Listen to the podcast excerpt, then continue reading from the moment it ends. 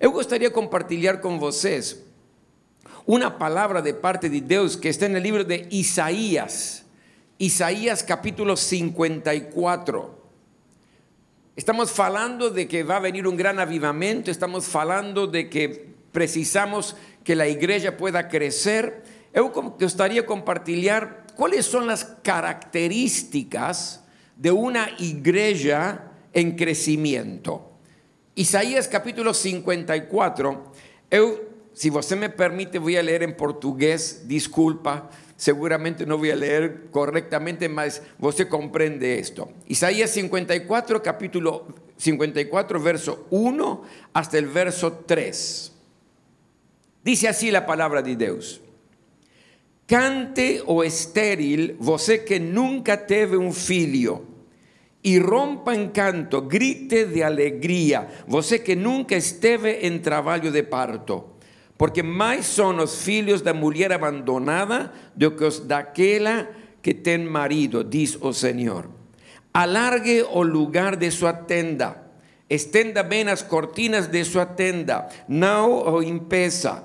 Estique suas cordas, firme suas estacas, pois você se estenderá para a direita e para a esquerda. Seus descendentes desaposarão nações y se instalarán en sus ciudades abandonadas. Verso 17.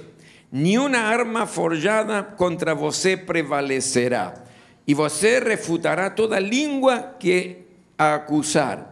Esta es la herencia dos servos del Señor, y esta es la defensa que faço, que faço do nome deles, declara o Señor. Gracias Señor por este tiempo. Gracias por cada uno de tus siervos que está en este lugar. Gracias Señor porque tu palabra va a fortalecer y desafiar nuestras vidas.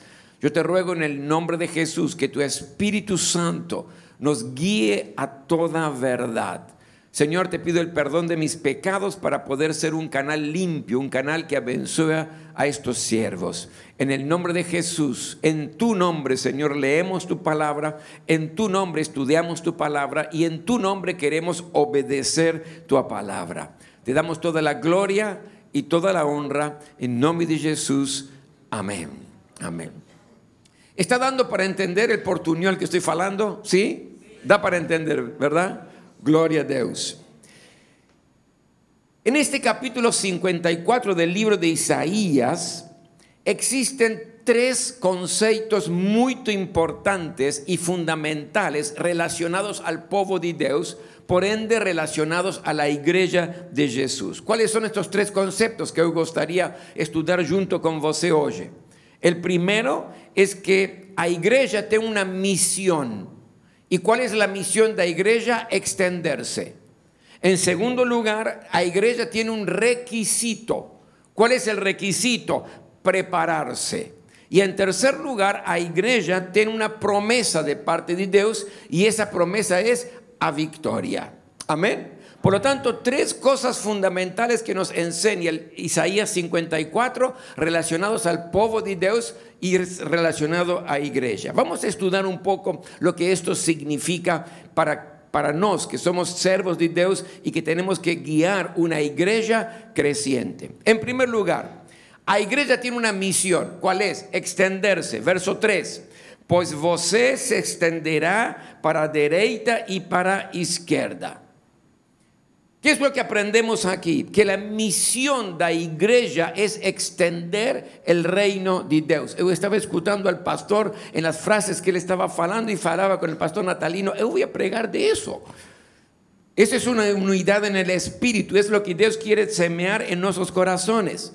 La misión de la iglesia de Jesús es extender el reino de Dios. Una iglesia que no crece es una iglesia que está doente. ¿Por qué? Muy simple.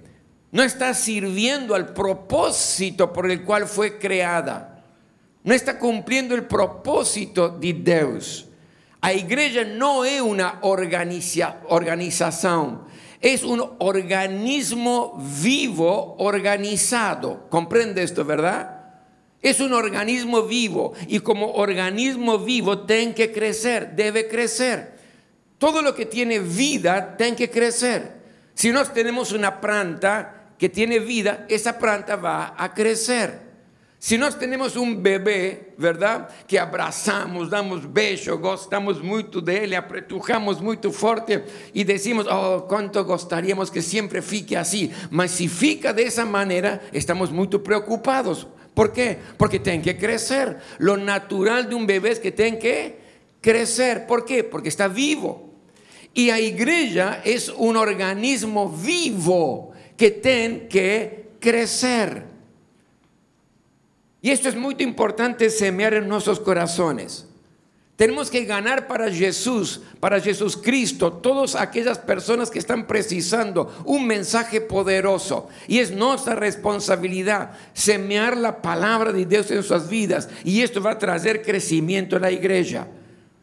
Dios le dijo a Abraham, voy a abençoar tu vida, mas você va a ser de benção para otros.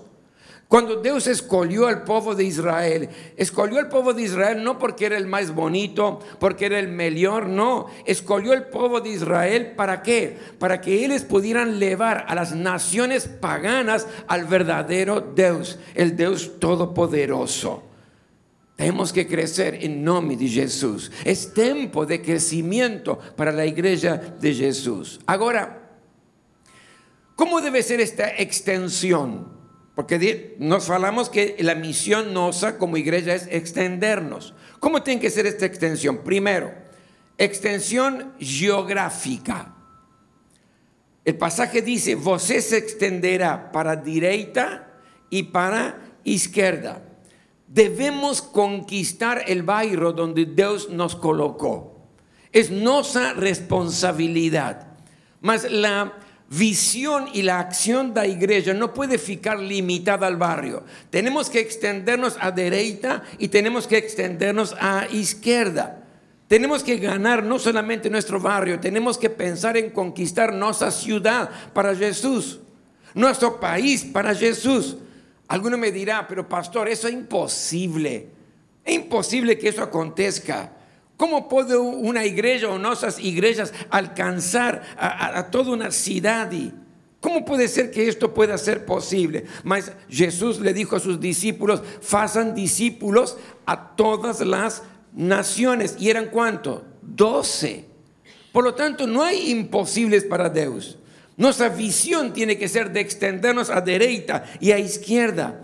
Debemos extendernos geográficamente. Soñemos el tiempo donde no solamente estamos ganando para Jesús nuestro barrio, sino nuestra ciudad.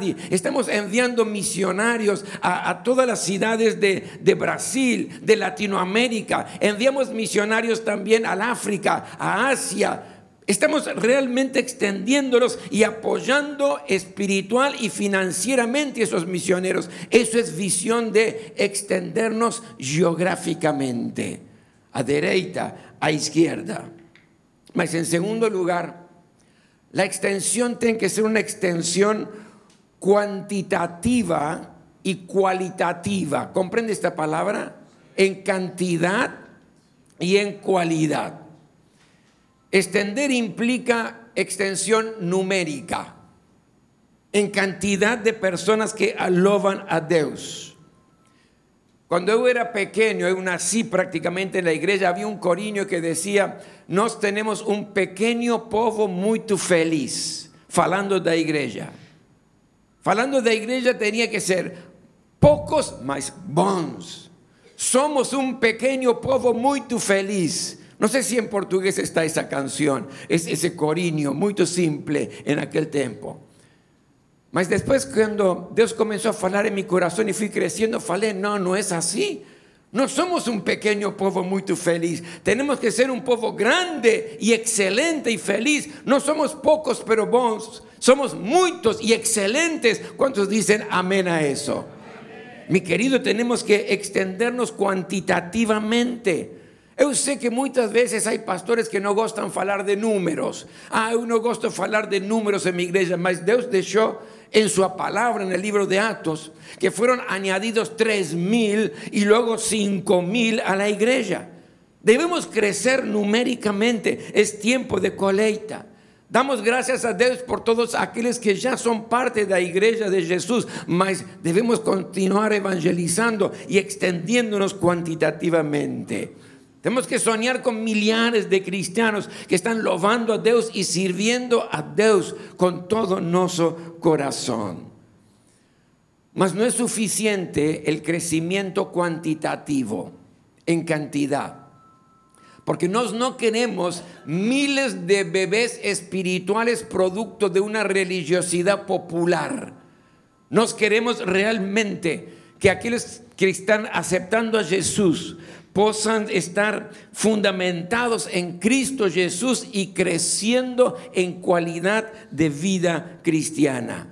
Porque un crecimiento en cantidad sin calidad espiritual no dura mucho tiempo. Mas un crecimiento en calidad sin cantidad en realidad es estéril. Por lo tanto, ¿cómo tiene que ser el crecimiento, la extensión? Cuantitativa y cualitativamente. En tercer lugar, la extensión tiene que ser equilibrada. Una iglesia tiene que tener equilibrio. Y me permite hablar allí en Apocalipsis capítulo 4, versículo 6, versículo 7, dice lo siguiente. E diante do trono había algo parecido con un mar de vidrio claro como cristal. No centro, alrededor do trono, había cuatro seres viventes cobertos de óleos, tanto en la frente como atrás. O primero se parecía un león, o segundo parecía un buey o tercero tenía rostro como de Omi. Y cuarto parecía un águila en vo. Aquí estamos hablando de cuatro seres vivientes que representan y simbolizan el equilibrio de la iglesia de Jesús. Y me permite explicar. Primero dice que estaba el león. ¿Qué representa el león? Representa el poder y la autoridad que la iglesia de Jesús tiene. ¿Cuántos dicen amén a eso? La palabra de Dios dice que somos reyes y que somos sacerdotes, que Jesús nos lleva de triunfo en triunfo, de victoria en victoria, que somos más que vencedores por medio de aquel que nos amó frente a cualquier situación más grave y difícil que exista, que estamos llenos del poder del Espíritu de Dios, que somos fortalecidos en el poder de su fuerza. Es decir, el león representa que la iglesia es poderosa y que ten autoridad en este mundo. Pablo, el apóstol Pablo fala para la iglesia de Éfeso diciendo, yo quiero que ustedes tengan un espíritu de sabiduría, un espíritu de revelación para que sepan cuál es la eminente grandeza del poder que obra en nos. Poder y autoridad. Mas no podemos limitar el poder de Dios en la iglesia ignorando las escrituras, dice la palabra. Dice, ellos están errados en ignorar las escrituras y el poder de Dios. Podemos limitar el poder de Dios como con incredulidad. Jesús en su propia tierra no pudo hacer milagros a causa de la incredulidad de ellos. Por lo tanto, tenemos que asumir que la iglesia tiene rostro de león. No tenemos poder y tenemos autoridad en este mundo. No somos los pobrecitos filios de Dios que van mendigando un poco de espacio en este mundo. Tenemos poder y autoridad. Jesús nos delegó autoridad en su nombre. En su nombre los enfermos son curados, los oprimidos son liberados. El apóstol Pedro usó esto. Cuando olió con el paralítico, yo no tengo oro, no tengo plata, mas lo que yo tengo te doy en nombre de Jesús. Se levanta y anda, poder y autoridad. La iglesia tiene que ejercer poder y autoridad. Y Jesús nos autorizó a usar su nombre. Por eso, mi querido, mi querida, no diga que es un oposo. Todo oposo en aquel que me fortalece. No diga esto es imposible, porque lo que es imposible para el hombre es posible para Dios, porque para Dios no hay nada imposible. No diga que yo soy fraco, porque mi poder, dice el Señor, se perfecciona en su fraqueza. Lo primero que veo aquí, que la iglesia tiene poder y autoridad en nombre de Jesús. Mas también aparece el rostro de Boy. ¿Y qué representa el rostro de Boy? Representa sacrificio, esfuerzo, sufrimiento para lo que es el povo de Dios. No es vivir triste, no es vivir derrotado o amargado, no estamos hablando de eso. Além de eso, no todo sufrimiento, mi querido, es falta de fe. No todo sufrimiento es producto de un pecado o una maldición que estamos atravesando. Si fuera así, el apóstol Pablo sería el más maldito que existe sobre la faz de la tierra. Cuando uno ve el currículum de Pablo, dice, fue azotado, estuvo en la cadena, peligro de espada, peligro de muerte, peligro en el desierto, picado por cobras. Oh, Dios nos libre de un currículum así, ¿verdad? Y no es que él estaba viviendo en pecado.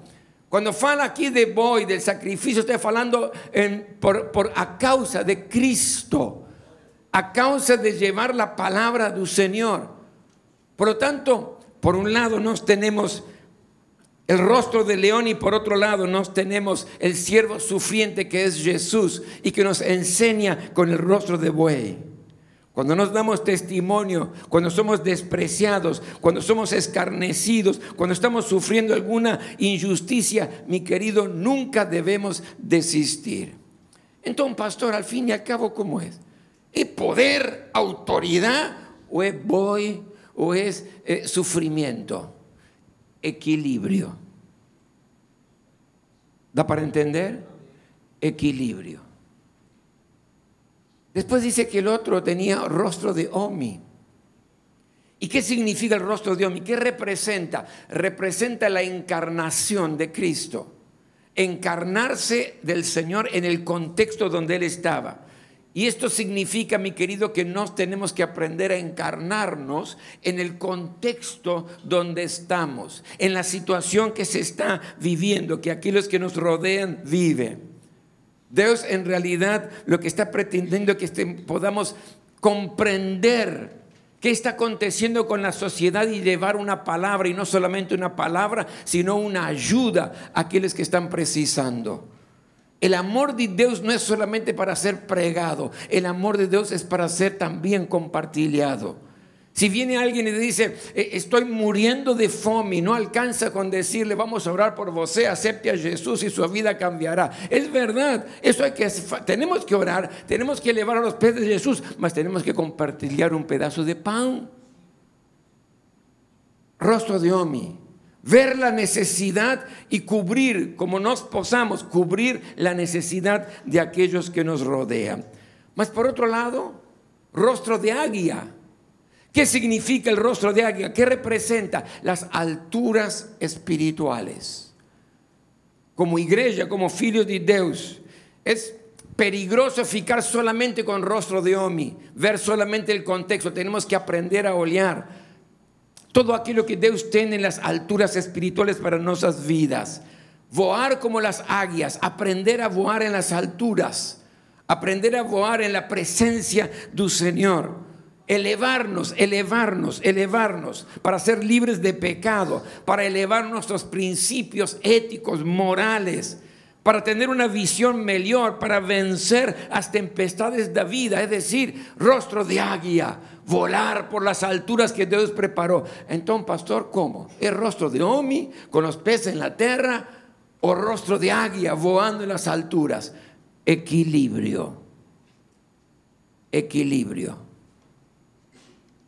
Una iglesia creciente es una iglesia que se extiende equilibradamente.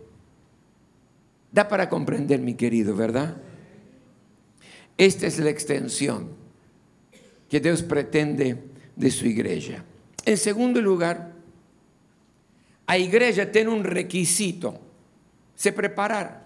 Oye lo que dice el versículo 2.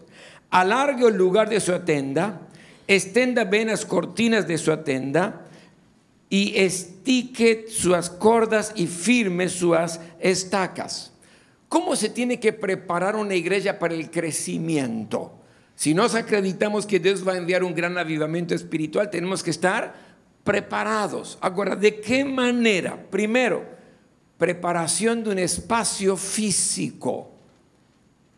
Eso es estratégico. La primera cosa que tenemos que aprender y que nos enseña la palabra aquí y nos desafía es alarga el lugar de su tenda. Dios está diciendo, van a tener crecimiento en su pueblo, por lo tanto tienen que estar preparados, alargue, alargue el lugar de esa tenda. Si el pueblo iba a crecer, precisaba un lugar determinado. Tienen que alargar las tendas. ¿Sabe?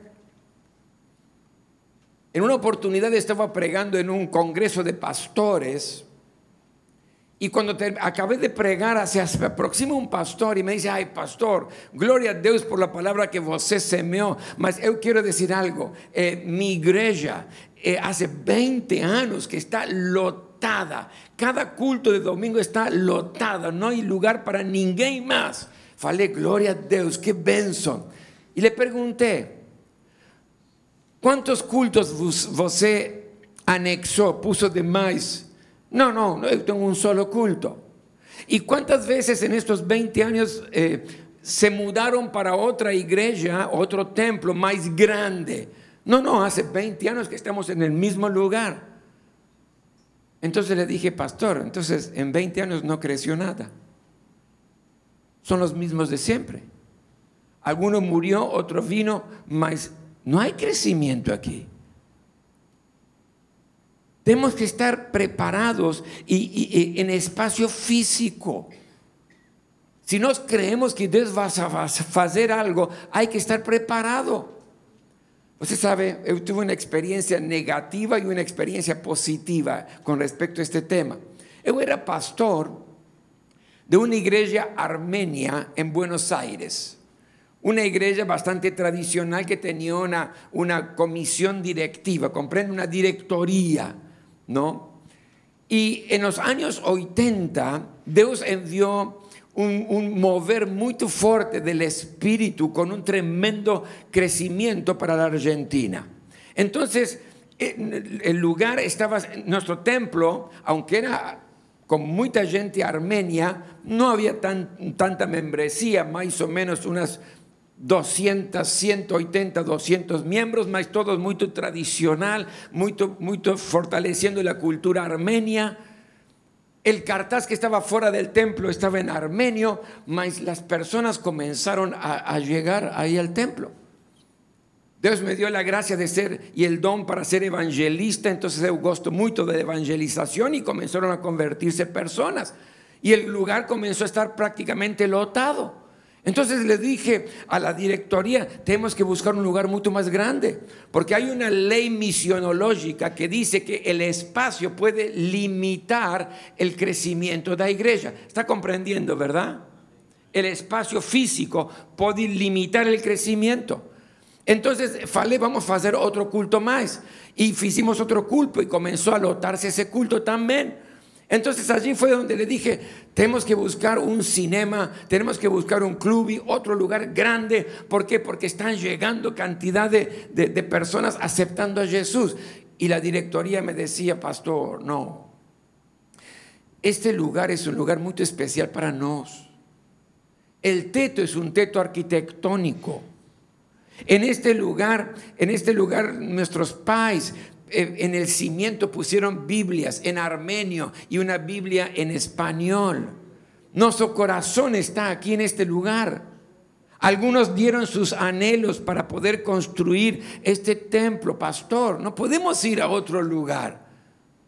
Yo falei, pero las personas ya no caben aquí. Precisamos irnos a un lugar mucho más grande. Era tanta la gente que, estaba llegando que ficaban en el atrio, en la, en la calzada, en la rúa. Y era una avenida, una avenida, ¿verdad? Era una avenida. La bendición de Dios estaba fluyendo. Las personas venían dos horas antes para conseguir lugar y para poder entrar. Yo desesperado, cada 10 días era la reunión con la directoría. Falé, por favor, vamos, vamos a un lugar. Tenemos que prepararnos estratégicamente. Aquí va a haber mucha gente. Y no, pastor, que vamos a ver, vamos a pensar, vamos a orar. No hay nada para orar, hay que ir. Y fueron pasando los meses. Y pasaron como tres años. Entonces veníamos ahí cuatro mil decisiones de fe. Cuatro mil decisiones de fe. ¿Cómo terminó esta historia? ¿Sabe cómo acabó? Que las personas poco a poco fueron saliendo, saliendo porque no tenían lugar. Venían dos horas antes, ya no había lugar. Después venían una hora y media antes, no había lugar. Y cada vez fueron, fueron, fueron, fueron. Y después de cuatro años, la iglesia fue la misma que antes. Porque no se preparó estratégicamente en cuanto al espacio físico. Dios me dio la posibilidad de abrir una nueva iglesia, que es la iglesia actual, Jesús 100% vida. Y el primer culto, escute bien, el primer culto de inauguración, la primera vez que nos juntamos en un lugar, un lugar que tenía capacidad solo para 120 personas. En el primer culto de inauguración, donde todo es fiesta, donde todo el mundo está contento, alegre, yo lo siguiente y pregué esto. No se enamoren de este lugar. Porque el día que este lugar comience a estar lotado, vamos rápidamente a ir para otro lugar. ¿Y sabe qué aconteció? Al año había ya más o menos 120 personas ahí y el alano en el culto de aniversario de Ufalé. El próximo domingo ya no estamos aquí, vamos a estar en un salón a dos cuarterones de ahí que tenía capacidad para 240 personas. Y el domingo siguiente ya estábamos en ese lugar, claro, sobraba espacio porque éramos 120. Pero Dios fue obrando, obrando, y a los dos años el lugar estaba lotado prácticamente y falé, no se enamore de este lugar, vamos a ir a un club que tiene para 400 personas y nos trasladamos a ese club. Al comienzo el club era muy grande, era para 400, no solamente éramos 240, pero Dios comenzó a obrar y comenzó a llegar personas, se entregaban al Señor. Falé, nos vamos a los tres años, nos vamos a un club para 800 personas personas. ¿Por qué? Porque tenemos que estar preparados estratégicamente para el crecimiento que Dios va a enviar. ¿Cuántos dicen amén a eso?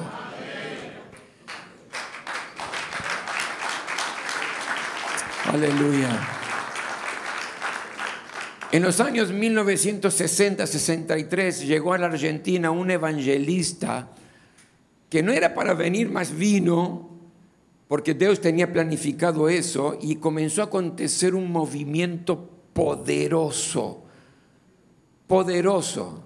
Iba a ser eh, una, una campaña evangelística en un estadio de básquet, pero era una multitud que venía, que comenzaron a lugar un estadio de fútbol y, ficaban 20, 30 mil personas fuera del estadio que no podían entrar. Fue algo tremendo de parte de Dios. Ahora, ¿qué aconteció con las iglesias? Hubo iglesias que permanecieron simplemente con lo que les tenían, con los templos que les tenían, pero hubo iglesias que tuvieron visión. ¿Y qué hicieron? Comenzaron a, a lugar espacios mucho más grandes, salones mucho más grandes. ¿Por qué? Porque les decían, Dios comenzó a moverse aquí y, es, alguien tiene que contener, alguien tiene que proteger, alguien tiene que dar espacio a los nuevos convertidos. Esas iglesias que fueron a lugar, lugares mucho más grandes, crecieron tremendamente. Las iglesias que no se movieron de su lugar y ficaron quietas, eran los mismos que antes. Nos tenemos que prepararnos para lo que Dios va a hacer. Y prepararnos, mi querido, en espacio físico. En segundo lugar, la preparación tiene que ser una preparación de los fundamentos. ¿Qué significa esto? El pasaje nos desafía a afirmar las estacas y a esticar las cordas no adianta colocar una multitud de personas debajo de una tenda que en cualquier momento va a caer. Precisamos que las estacas estén firmes, ¿verdad? que estén sólidas. Ahora, ¿cuáles son esas estacas? Los principios bíblicos los principios doctrinales. Cuando hay un mover de Dios, hay mucha confusión. Tenemos que como iglesia tener doctrinas sólidas, bíblicas, firmes y enseñar en nombre de Jesús a aquellos que están entregando su vida a Él. Yo lembro, años atrás, pastor, esto nunca conté, años atrás fui convidado en, la iglesia Cristo y la Respuesta aquí a un culto de Vallada Santista, mas no en este templo, en otro templo. Y lembro que, que estuvimos ahí en ese culto muchos años atrás. Pregué la palabra y después se aproximó un joven y me, y me dice lo siguiente, ah, pastor, eu vejo que por lo que eh, você pregó, que você tiene una mente abierta, que, que está en, la última onda. Y, sí le digo, ¿y qué, qué, qué, precisa preguntar? Ah, ¿Você fluctuó en el espíritu? Me preguntó. Falei, ¿cómo? ¿Você ya fluctuó en el espíritu? Y pregunté, ¿qué es fluctuar en el espíritu? Por ahí fluctuó y no sé. Y tentó explicarme, ¿dónde está en la palabra? Le pregunté. Y no sabía qué decirme, porque no existe fluctuar en el espíritu, en la palabra. Mucho entusiasmo, mucho querer hacer las cosas especiales para un Señor, mas precisaba ese joven que Biblia, palabra, fundamento, doctrina, sólida la palabra de Dios. Amén. Cuando hay un avivamiento espiritual y la iglesia comienza a crecer, Satanás puede aprovechar para infiltrar doctrinas falsas. Por eso la iglesia tiene que estar muy sólida, muy sólida. Y como pastor, estire las estacas, fique firme en los fundamentos de la palabra. En tercer lugar, preparación espiritual. La palabra dice, que no tenemos que ser escaso. ¿Qué significa no ser escaso? No sea escaso en la fe. Tenemos que creer que Dios tiene poder para hacer cosas imposibles en nuestra iglesia. No sea escaso, no ponga límite al teto de crecimiento. Nos pensamos con, con, con pensamientos humanos, mas Dios es un Dios sobrenatural y Él va a hacer cosas grandes y maravillosas. No sea escaso en la fe, no seamos escasos en el tiempo, no seas dedicado para Él, no seamos escasos en los dones, en el compromiso, en la vida de santidad, en la visión. No seamos escasos. Tenemos que estar preparados para dar el todo por el todo, para la gloria de Dios. Y por último, la iglesia tiene una promesa una misión, tiene un requisito que es prepararse, mas también tiene una promesa. ¿Y cuál es la promesa? A victoria. A victoria. ¿Victoria en qué? Victoria en la iglesia. Este capítulo nos fala de una iglesia muy bien fundamentada, adornada, bonita, que se va a presentar a Jesús sin mancha y sin arruga cuando Él venga a buscar. Una iglesia victoriosa, una iglesia creciente, una iglesia maravillosa para disfrutar por siempre y para siempre de la presencia de Dios. Pero también nos fala de victoria en la familia, porque nos fala aquí de los filios. Habrá armonía familiar. Dios va a responder las oraciones por nuestros filios, filios que quizás están afastados, filios que no están sirviendo al Señor, mas Dios va a, producir un despertar espiritual en nuestras familias y en las familias de la iglesia. Y también habrá victoria en nuestras vidas como servos de Dios. Oye lo que dice, versículo 14 y 15, dice, en retidão você será establecida a tiranía estará distante. Você no terá nada a temer. O pavor estará removido para longe. Él no se aproximará de você. Si alguien a atacar, no será por obra mía. Todo aquel que atacar se renderá a você. Una arma forjada contra você prevalecerá y você refutará toda língua que a acusar. Esta es la herencia dos servos del Señor Y esta es la defensa que faço do nome deles, declara o Senhor. La promesa de Dios es que cuando hay una iglesia que está cumpliendo su misión de extenderse, que se está preparando en todas las áreas de su vida, la promesa es que tendremos una gran victoria. El camino, el camino quizás no es, no es muy fácil, quizás es un camino difícil, mas la victoria es nuestra.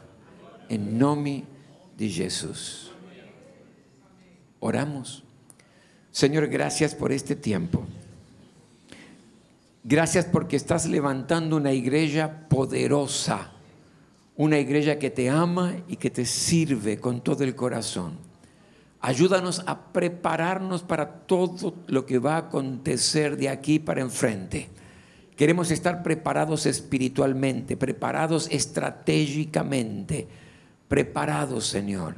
Que sea tu Espíritu Santo guiándonos a toda verdad. Y te ruego en el nombre de Jesús que puedas usar nuestras vidas para extender tu reino, para que podamos edificar una iglesia equilibrada en todas las áreas de su vida. Señor, conta conozco, conta conozco. Te honramos y te servimos. En nombre de Jesús. Amén. Amén.